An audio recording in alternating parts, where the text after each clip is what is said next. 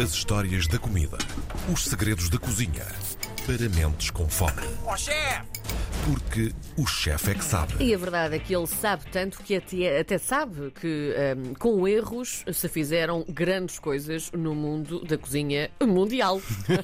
mundo da cozinha mundial. foi. Olá, Tiago. Bom dia, Tiago. É, Eu próprio às vezes sinto-me um erro, não é? E nós tantas a vezes, verdade, a verdade, a verdade é que há muitas vezes que nós fazemos coisas na cozinha e que ficam tão boas e nós nem sequer percebemos porque ficaram tão boas assim. verdade. E na verdade, ah, todos nós construímos em cima destes erros que não são erros, não é? Era o que dizia o Einstein. Que nunca fracassou, apenas tentou várias vezes o sucesso. E hum, pá, estamos demasiado inspiradores para de manhã, não pode É, ser. não é? Portanto, vamos Poetas. falar de um senhor, de um senhor chamado Ignacio Nacho. Nacho! Não sei se já eu pensei que Ignácio era- Nacho. Ah, não, mas pensei que Nacho era mesmo o diminutivo de Inácio. Só se é daquelas pessoas que têm dois nomes iguais. Se calhar. Hum, E tem, e tem toda a razão, se João Bacalhau, como sempre, Nacho é um diminutivo de Ignácio. Oh. Então havia um senhor chamado Ignácio Anaya, que em 1943 criou num restaurante chamado Vitória Club em Pedras Negras, no México, um prato chamado nachos, que era ah, ah, bem, o seu diminutivo, não é? A sua alcunha de Sim. criança. E porquê é que ele criou isto? Ele de repente recebeu, imaginem, 10 mulheres, 10 esposas de militares que Certo. atravessaram a fronteira da, da base de Duncan ah, e andou louco no restaurante à procura do chefe que já tinha saído para ir para casa. As mulheres estavam tão esfomeadas que ele resolveu improvisar. Então o que é que ele resolveu fazer? Pegar em tostadas, que são aquelas, aquelas chips de milho que nós ah, geralmente consumimos também já cá em Portugal de forma muito, muito banal. Ah, cobriu-as com queijo, com queijo gratinado derretido, passou-as para uma salamandra para ficar completamente caramelizada e derretido, e depois fez um topping de jalapenos em conserva. Uma das mulheres disse logo que provavelmente isto era o melhor prato do restaurante, porque era absolutamente incrível, e ficou a partir daí um novo prato chamado Nachos Special, que depois se transformou naquilo que nós sabemos neste fenómeno incrível no mundo, que são os nachos do Ignacio. Obrigada, Portanto, a partir de um desenrascanço, eu, eu acho que o Inácio devia ter aqui alguma coisa, até porque Inácio é um nome bem português, não é? É. Ele devia ter aqui sangue português porque foi uma coisa muito tuga desenrascar ali uma aldrabice qualquer Não para os é. turistas, não é? O desenrasque E dizer assim, ah, epá, isto, eles são turistas, e, mas isto é, é português, e como nós vemos na baixa, e a malta diz, não, não, very typical, very typical. Very typical. Portanto, eu acho que, o, o Ignácio, sim, pizzas, very typical. Não, pizza, Portugal, very typical. Ah, e, e, portanto, ou sardinhas com batatas fritas, very typical. Portanto, é por aí. Ouvi dizer que este ano Mas, havia eh, sardinhas servidas com, em pão com mostarda e ketchup. Havia, havia, sim, sim, havia, não, haverá, ah, são as, ah, a versão das hot dogs de sardinhas, Meu Deus. ah, mas quero relembrar que tiveram o cuidado de tirar o filete. Epá, Ah. Portanto, eu acho que é sempre de, eh, de frisar aqui este empenho, não é, do português em querer inovar. Pronto. E esses são os tais acidentes na cozinha que nunca deveriam ter acontecido. Mas pronto, eh, era essa a continuando naqueles que, dever- que deveriam ter acontecido, e porque também nem só de proteína, de proteína um homem é feito, e porque a malta às vezes fala da questão da limpeza das cozinhas, e este, este pequeno segmento eu vou pedir ao João Bacalhau, pa- particularmente, não leves a mal a Carina Jorge, mas sei Não, que o. João é uma pessoa tecnologicamente eh, muito artreita a estas coisas, que é que corta este segmento e que envie para a ASAI. Ok. Porque nem sempre mais limpeza dá mais solução. Ora bem, se não bem um, um chinês, que eu não vou pronunciar o nome porque não sei, e não quero ofender a comunidade chinesa em Portugal, inventou também o tofu. E como? Havia um chinês que eh, era não muito limpinho, e então quando estava a cozer os feijões eh, de soja, resolveu adicionar sal que não estava lavado, estava contaminado com magnésio e com cálcio de sal que porque não tinha sido purificado ao sol. Uhum. E então o que é que aconteceu? Este, eh, o, o cálcio e o magnésio fizeram com que eh, solidificasse o amido que existia na produção do feijão e fez um gel. Ele resolveu aproveitar aquele gel, lá está, porque era um tipo um bocadinho preguiçoso, por isso é que não tinha lavado também o sal. Começou a prensar o gel, porque tinha uma textura meio de coalho de queijo e nasceu assim o nosso tofu. E portanto, como podem ver, nem sempre da higiene vem coisas boas, portanto, convém também um gajo ser assim um bocadinho, né?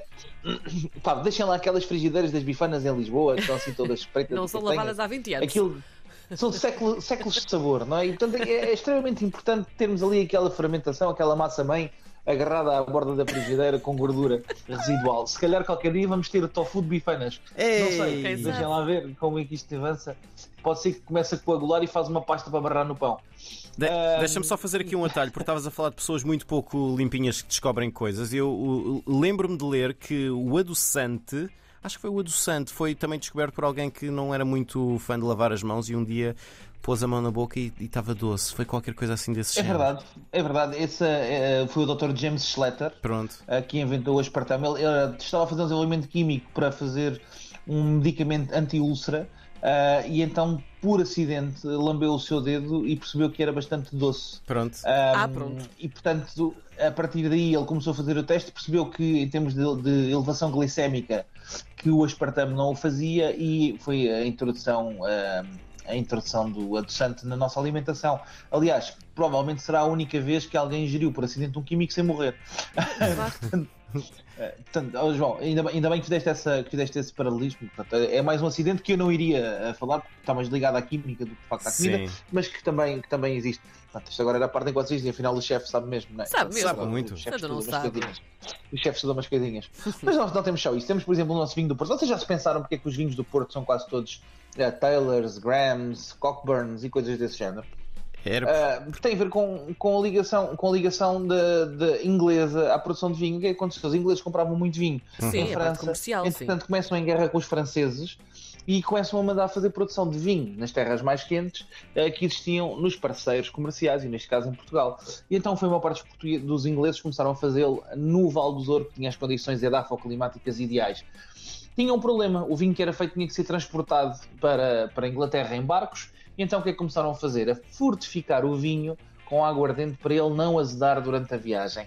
Perceberam duas coisas. Primeiro, que o vinho ficava incrível e ficava bastante, bastante interessante, e depois também que o facto da viagem chocalhar os barris fazia o envelhecimento deste vinho. Exatamente. O que torna também o vinho do Porto um vinho acidental e uma, ah, algo que não era expectável. Portanto, só queriam vinho e saiu-lhes vinho do Porto. Isto é Gosto que é bom muito. negócio. É como é o chamado comprar, eh, comprar gato, eh, não, ao contrário, comprar lebre e levar gato, depende da perspectiva.